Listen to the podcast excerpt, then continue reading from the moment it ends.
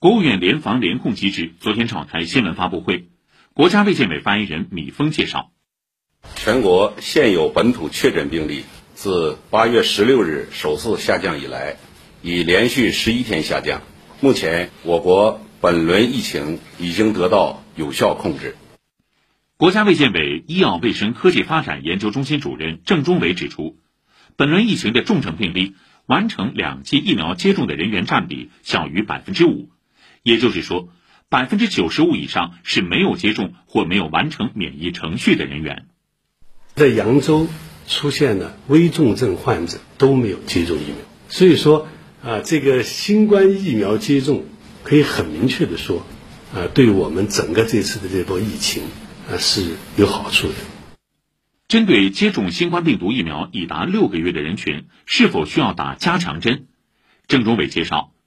结合国药中生和北京科兴关于加强针疫苗的研究结果发现，接种加强针是安全的。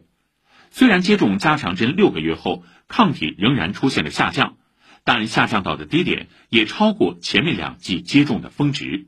但是否目前现阶段要对全人群开展接种六个月后的加强免疫呢？专家建议还待进一步研究，并且要根据疫情的。情况来做出综合的研判。